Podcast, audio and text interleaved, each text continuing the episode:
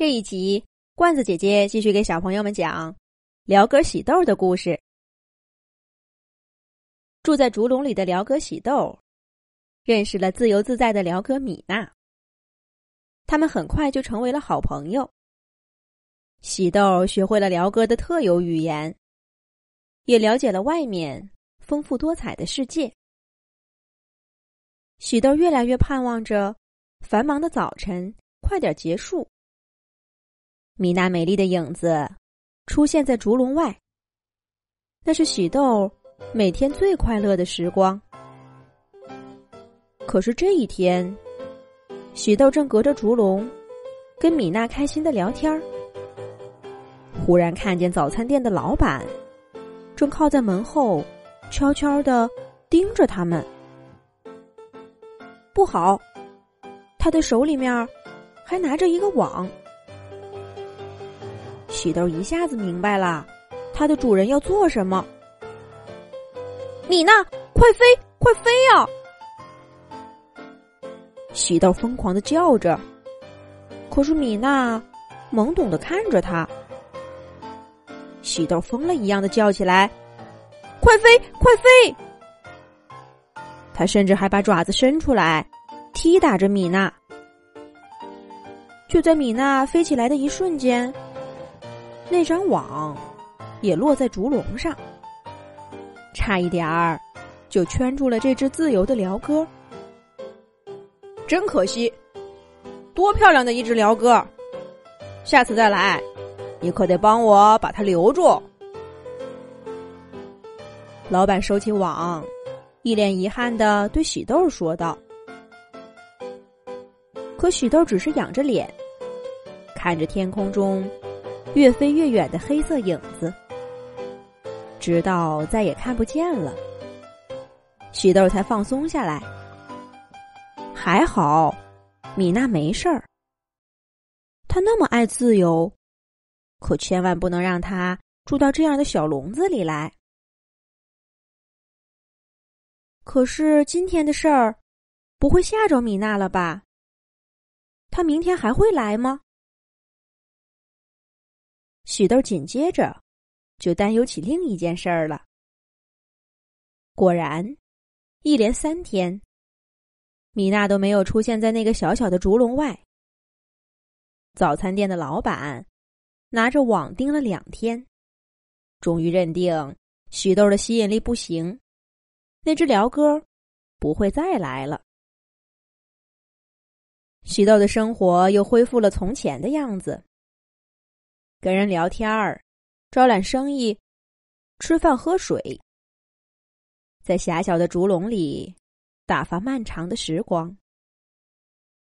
怎么从前没觉得这样的日子如此无聊呢？米娜就像一缕金色的光，划开了起豆头顶的夜空，让他看到明亮的世界。但很快。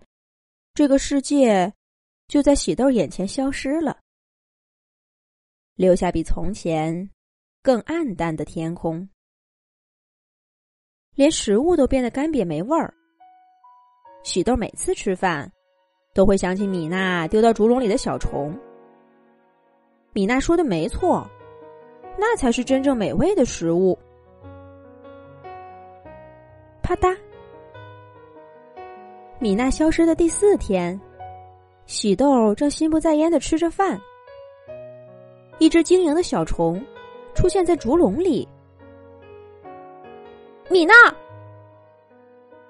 喜豆一抬头，果然看到米娜的笑脸。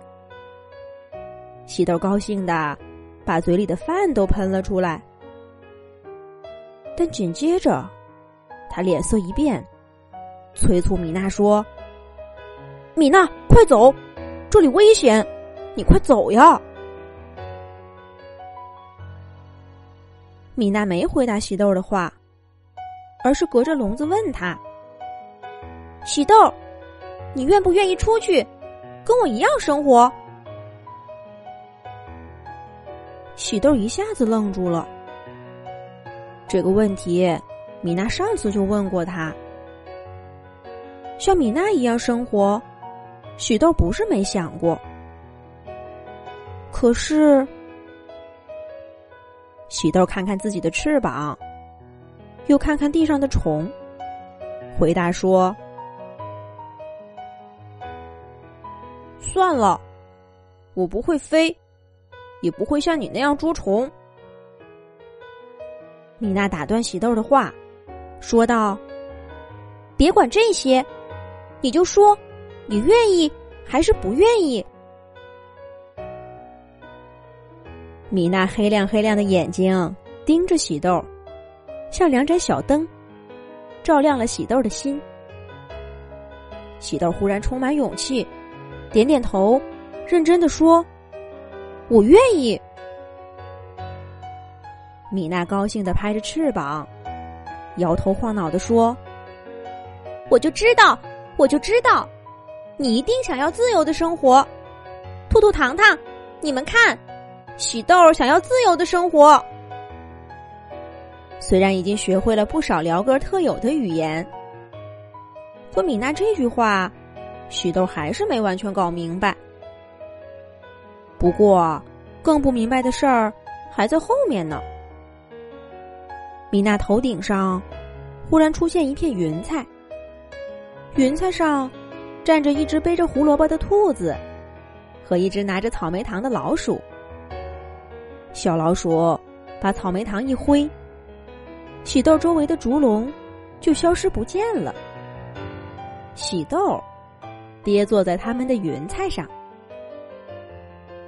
米娜绕着云彩边飞边说：“喜豆，这是动物神仙月宫小兔兔和小老鼠糖糖。”他们是特意来帮我们的，你跟着他们，好好学习飞行、捉虫，还有，总之，我会的，他们都可以帮你学。等你学会了，就可以像我一样，自由自在的生活了。眼前发生的一切，就像做梦一样。不过呢，这还真的不是做梦。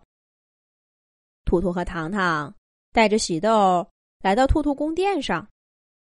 喜豆每一天都在认真的练习着飞行和野外生存技能。我想啊，要不了多久，他就能学会这一切，跟他的好朋友米娜会合了。